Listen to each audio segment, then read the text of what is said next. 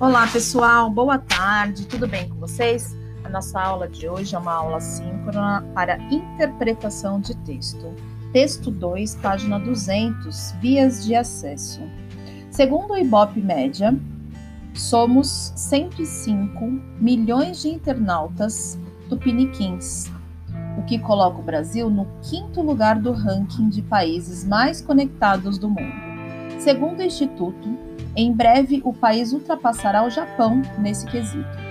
Em 2007 e 2011, o percentual de brasileiros conectados à internet aumentou 27% para 48%, sendo, sendo que o principal local de acesso é a Lan House, 31%, seguido da própria casa, 27%, e da casa de parentes de amigos, 25%.